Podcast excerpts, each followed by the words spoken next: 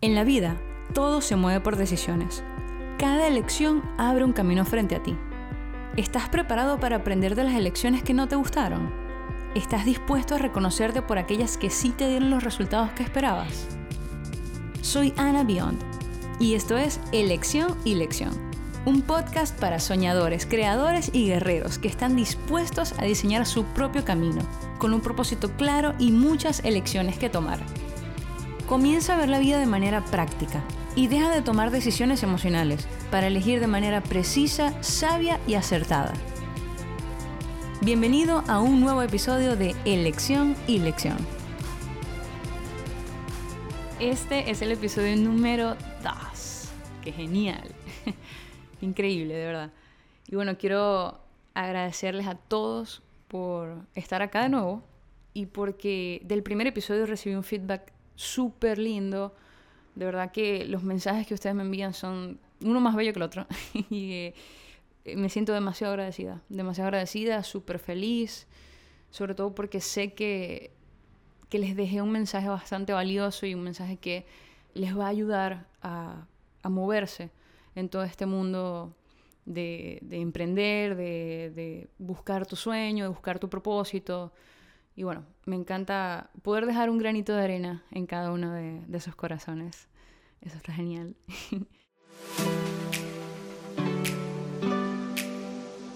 Este episodio lo he llamado La difícil decisión de ser tu pasión. ¿Y qué significa ser tu pasión?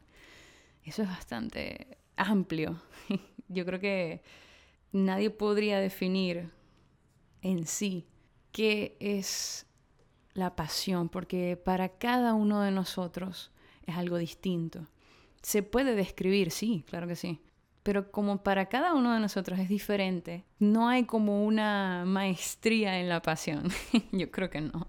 Y mm, es un tema del que me gusta hablar mucho en mi, en mi social media. Eh, pueden seguirme los que no me siguen, arroba AnaBeyond en Instagram. En Facebook también estoy por crear nuevo contenido. No estoy muy acostumbrada a Facebook, disculpen. y bueno, yo uso mucho el hashtag sé tu pasión, gracias a un gran amigo, Jesús, que en algún momento me dijo, mira, me encanta esta frase, be your passion.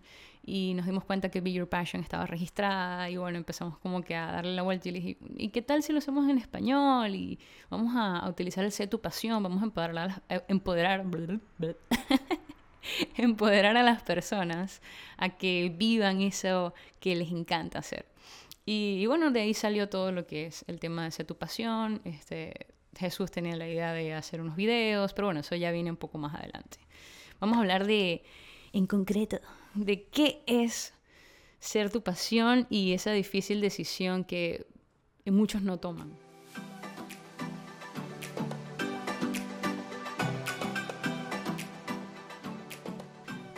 Vamos a hablar algo que también es, es curioso. Creo que cuando lo leí, dije, wow, ya va, ¿qué? y es que aproximadamente en nuestra vida, nuestra vida laboral, que son como unos 50 años, pasamos aproximadamente 13 años trabajando. Wow, 13 años. Eso es, es una juventud, literal. Y si lo pones en el contexto de un día de 24 horas, para las personas que trabajan en, una oficina, 8 horas es un tercio del día. El otro tercio del día eh, duermen, es lo regular dormir 8 horas, aunque estudios dicen que los millennials solo dormimos 5 horas. y las, las otras 8 horas están como regadas en el día, dos por acá, dos por acá, dos por acá, dos por acá. Y realmente en ese, en ese trajín entre esas ocho horas que están regadas, que no, normalmente no las vemos porque muchas veces estamos en el tráfico, etcétera, etcétera, no estamos viviendo. Pero resulta que en el trabajo tampoco estamos viviendo, sobre todo si no es un trabajo que nos apasiona. Oh, wow. Y solemos como ponernos el chip de trabajo ok, son, o sea, es, lunes, ya son las, las 8 de la mañana, voy a trabajar, me pongo el chip de trabajador y a lo que son las 6 de la tarde salgo y soy yo. Y eso no es así, o no debería de ser así. Pero eso sucede porque no estamos trabajando en lo que nos apasiona. Porque cuando trabajas en lo que te apasiona, pues primero no pierdes energía. Y de eso habla mucho eh, Jorgen Klarich. No, no gastas energía, te sientes muchísimo más productivo, proactivo y bueno, otro montón de cosas. Pero si seguimos con la problemática que ataca a nuestra sociedad hoy en día, nos damos cuenta de que somos personas que estamos esperando a las 6 de la tarde, que estamos esperando el fin de semana, que estamos esperando con ansias esa semana de vacaciones que nos dan al año. Y eso no es vida. No es ni un poquito vida. Y otra cosa que, que me he dado cuenta es que cuando nos toca escoger una carrera, podemos tener como unos 16 a 18 años, que estamos saliendo ya del de, colegio, y pensamos, mira, yo voy a estudiar medicina, o voy a estudiar ingeniería, o diseño, en mi caso fue diseño, porque pensamos que eso nos apasiona. Pero ¿cómo sabemos que eso nos apasiona si no lo hemos vivido?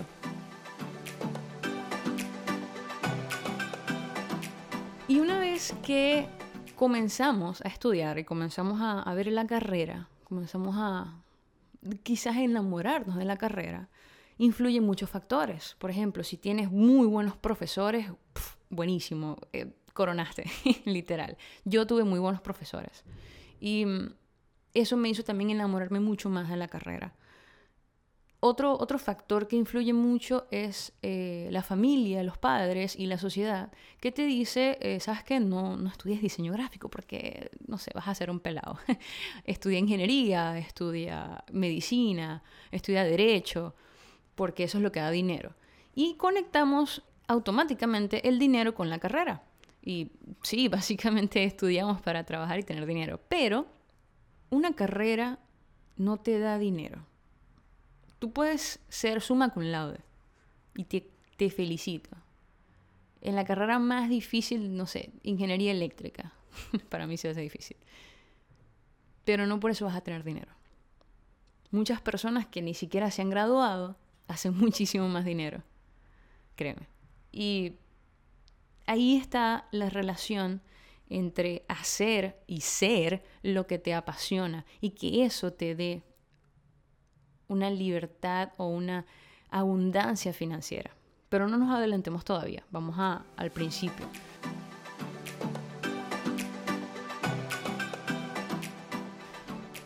Cuando terminamos la carrera, salimos a trabajar, vamos a un lugar, una oficina, comenzamos entusiasmados, ah, mi primer trabajo, sí, súper cool, y a los meses, nada, mira, ¿sabes qué? No, no quiero aprender más nada, no, nada, no quiero mejorar mi estilo, no quiero mejorar mis habilidades, mis técnicas. Entonces lo que escogiste, créeme que no te apasiona. Y estar en una oficina, simplemente haciendo algo por hacerlo, porque es tu lado laboral, no te, no te está llenando. Y eso, querido, te está consumiendo por dentro. Totalmente. Entonces, hay una frase que engloba toda esta problemática de la que estoy hablando y también da una solución. la frase es de Richard Branson, el fundador de Virgin, que dice, no pienso en el trabajo como trabajo ni en el juego como juego. Todo es vivir. A ver, esto está interesante. Porque cuando piensas que tu vida laboral está desligada de tu vida como persona, de tu vida eh, de entretenimiento, de juego, de, vida, eh, estamos mal. Porque si bien a nivel de negocios, a nivel de proyectos, de trabajos que puedas hacer para alguien o, o para un jefe, un cliente, una empresa, lo que sea, tienes que tener un nivel de profesionalismo, sí, no lo puedes estar desligando de tu vida porque al desligarlo entonces te conviertes en dos personas, el chip trabajador y el chip de persona. Entonces, al final de tu vida te vas a dar cuenta que tu vida se fue trabajando y te empiezas a arrepentirte de cosas que viviste cuando eras más joven, de que no, no hiciste lo que, lo que querías, de que no no lograste los proyectos, etcétera, etcétera. Y muchas de esas cosas suceden porque tenemos miedo a ser nuestra pasión, a ser y hacer eso que nos, que nos está moviendo por dentro. Eso que te está moviendo por dentro, esa pasión que he leído por ahí en algunas cuentas de Instagram, de muchas personas dicen que no, no genera dinero. Nada, eso de, de ser la pasión y, hacer lo que te apasiona, eso no da dinero, eso es pura, puro flor. No, eso no es así. Porque cuando haces lo que te apasiona de verdad, wow, o sea, la energía es tal que no, primero no te cansas, segundo empiezas a contagiar a los demás de esa energía, comienzas a, a ver el mundo de una manera diferente porque ya no lo ves como ah, tengo que trabajar, qué fastidio. No, sino que estás, no sé, muchísimas horas haciendo lo que, lo que te encanta hacer. No te importa si es fin de semana, no te importa si es feriado ni que son las 3 de la mañana. Y con esto no estoy diciendo que que ser tu pasión sea sacrificarte, no, para nada. Sino que cuando haces lo que amas, no lo ves como trabajo. Y aunque suene trillado, créeme que es así, porque cuando yo estaba en mi primer trabajo, me gustaba, sí, pero no me apasionaba. Y hubo un momento en el que, eh, además de eso, hubo otros factores externos, como que ya el, ambiente en la oficina no era lo mismo, nadie iba a trabajar, solamente iba yo. y eso no me gustaba y yo tuve que renunciar.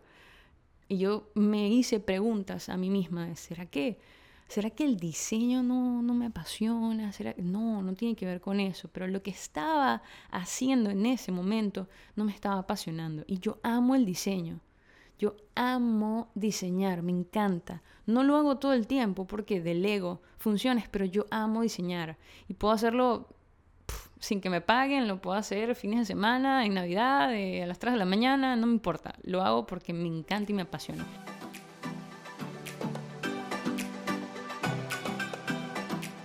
Y si todavía no has eh, conseguido eso que, puedes hacer sin que te paguen y que puedes hacer con toda la energía del mundo, em, te tengo un dato muy curioso que quizás te pueda ayudar en esto. Entonces, de nuevo, toma papel y lápiz y comienza a escribir. Escucha bien esto. Eso que quieres cambiar del mundo, eso que te hace ruido, presta la atención, porque allí puede estar escondido lo que te apasiona. Y tú dirás, pero Ana, ¿cómo, es eso? Ya, explícame. Ok, te explico. En el mundo y en nuestra sociedad hay muchas cosas que, de las que constantemente nos podemos estar quejando.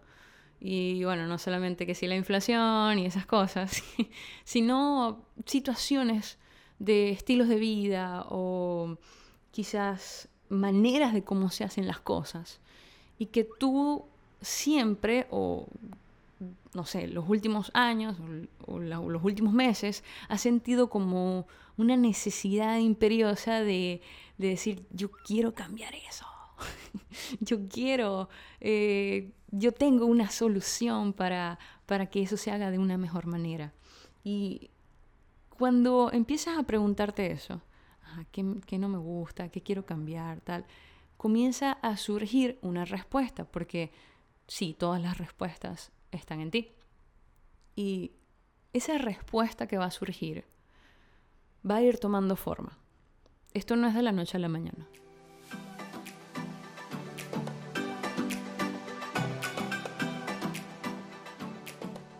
Te vas a ir dando cuenta de todo lo que eres capaz de hacer, todo lo que quieres hacer para cambiar, así sea un poquitito, el mundo.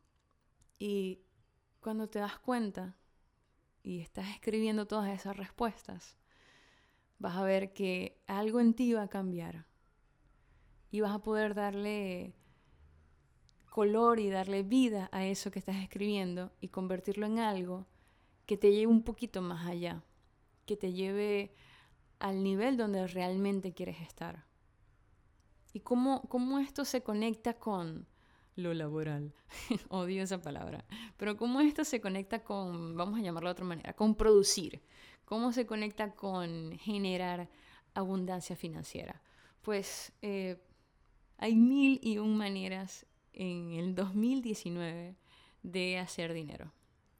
Y una vez que hayas definido qué es eso que quieres cambiar, comienzas a ver de qué manera puedes llevarlo a cabo.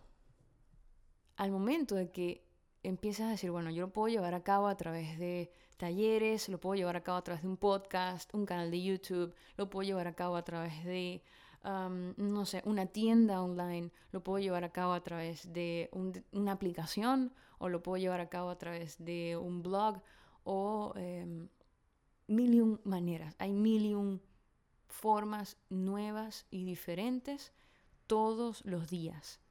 Todos los días.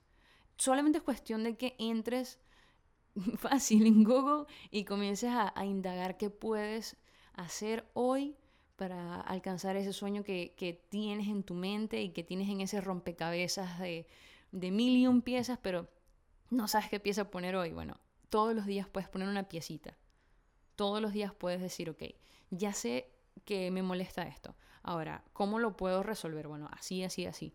Y ahora, si ya sé cómo resolverlo, ¿de qué manera puedo entonces demostrarle eso a la gente? ¿O de qué manera yo puedo buscar otras personas para que me apoyen? Bueno, así, así, así. Y entonces, ¿de qué manera yo transmito el mensaje? Así, así. ¿Y de qué manera yo puedo monetizar esto? Así, así. Y empiezas a conectar una cosa con otra. Y como es algo que te apasiona, como es algo que te llena, vas a querer más y más y más y más y esa energía las demás personas la van a percibir y vas a ver cómo mucha gente se va a empezar a unir por eso que a ti te mueve.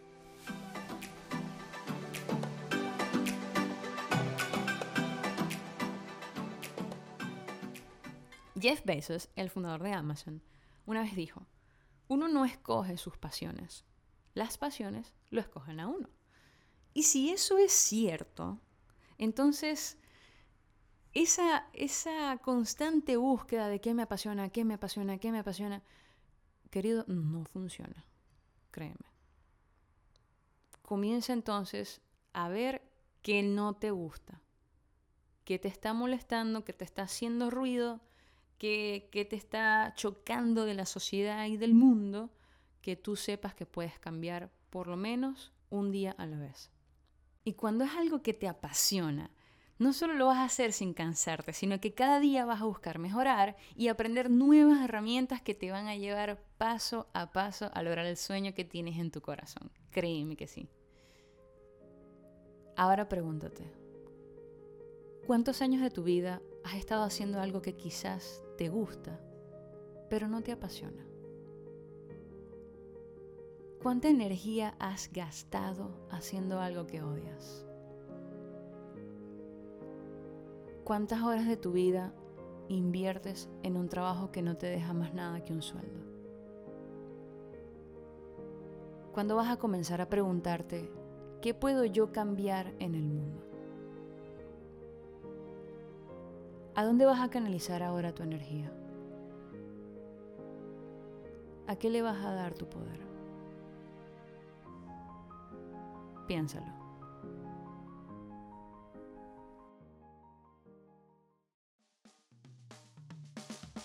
Si te gustó este episodio, por favor, compártelo con alguien que de verdad requiere escucharlo en este momento. Quizás le puedas estar cambiando la vida y puedas ser un héroe para esa persona. Déjame tus comentarios en YouTube o en mis redes sociales en Instagram y Facebook como arroba AnaBeyond. Y nos vemos en otro episodio.